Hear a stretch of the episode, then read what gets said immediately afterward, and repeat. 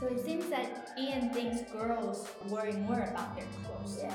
Do you guys think so? No. Most of. Yes. I just not. Just most. Not all. Not all.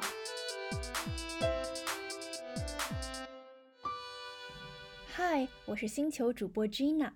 前不久，我采访了美国绘本作家 Jessica Love，而今天我邀请到了五位来自故事星球的孩子，与我一起圆桌讨论，来聊一聊 Jessica 的绘本作品《Julian is a Mermaid》，一个小男孩想要成为美人鱼的故事。故事星球的这五位孩子对于男孩女孩的着装以及服饰的意义都有哪些想法呢？我们现在就来听一听这期星球圆桌讨论节目吧。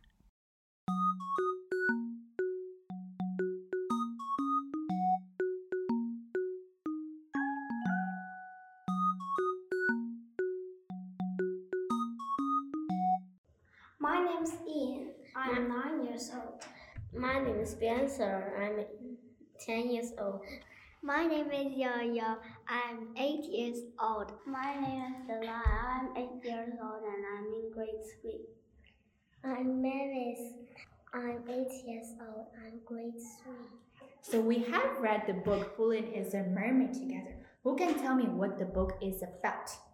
A boy who likes to dress up like a mermaid. At the beginning, when we first looked at the cover, do you guys think Julian is a girl or a boy? I think we don't know Half a because boy, half a girl. he is not like a boy, but will like will act like a girl. I think he, um, this is a boy because he looks like very strange, but just like a boy. And When you say strange, But- what do you mean? Um, a boy can't dress up like a mermaid. It's so stinky, I think. What about July? Do you think boys can dress up as mermaids? Yeah, because if they want, they can. They can be free. And in the book, does Julian like dressing up as a mermaid? Yes! How do you know? Because I read this book. because you read- he he acts like he likes. Okay. So when Julian likes dressing up as a mermaid, when a boy likes dressing up as a mermaid, do you think they can dress up as a mermaid? Yeah. Yeah. Yes. So Julian is dressing up as a. e- Background music. Yeah, so for our listeners, there is an opera going outside, outside our window. so we might have some background music here. So Julian dresses up as a mermaid by wearing different clothes. Okay, what do you guys think is the purpose of clothes? Why do we wear clothes? To protect us. The clothes protect humans. If we don't wear clothes, maybe we will get sick. Sometimes even die. But it seems like there's more to clothes than just helping us stay warm because we were talking about how uh, Ian said boys can't dress up as mermaids, can't wear dresses like mermaids. So, what do clothes do? They can decorate us. So, they might make us pretty. So, what do you guys think? Do you guys think uh, mermaids are pretty? No, I No, think that's Oh, yes. really, really ugly. Maybe. Uh, maybe. So some people think that mermaids are ugly. Some people think mermaids are very pretty. I think mermaids is pretty, but as Julian, when Julian dressed up like a mermaid, Like a it's ugly. Like an It's owl. ugly. So you think that when Julian dresses up as a mermaid, it's ugly, but you Yes. think mermaids are pretty. Some mermaids is pretty.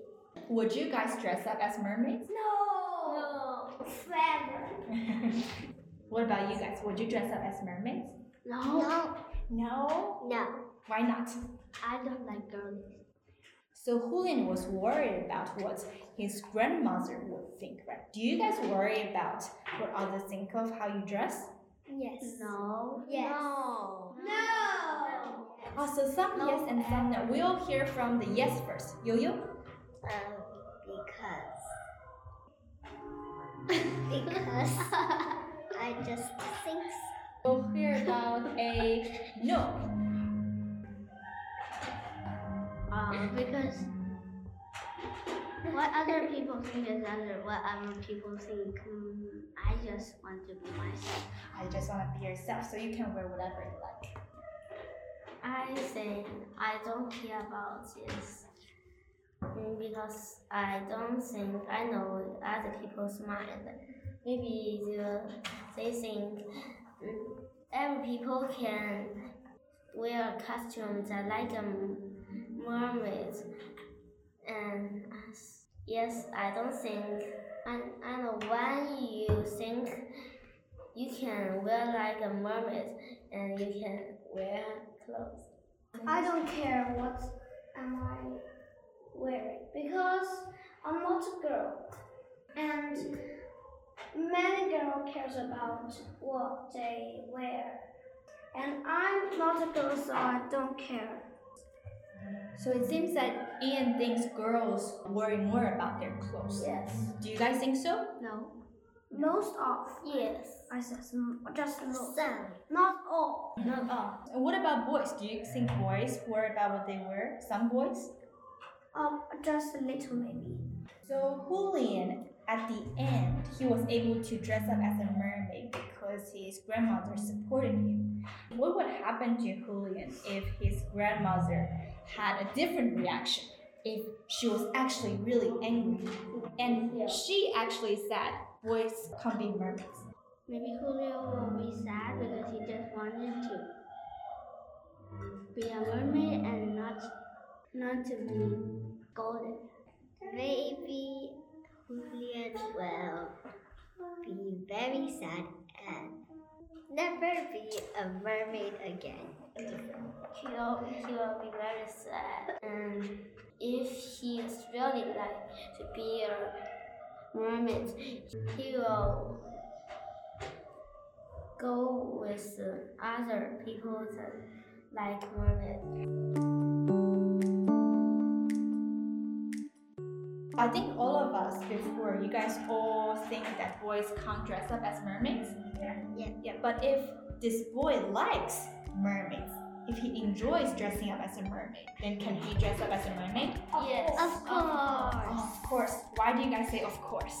Um, Because they can be free. yeah. What about July and Mavis? What do you guys think? Because they can be free. Because they can be.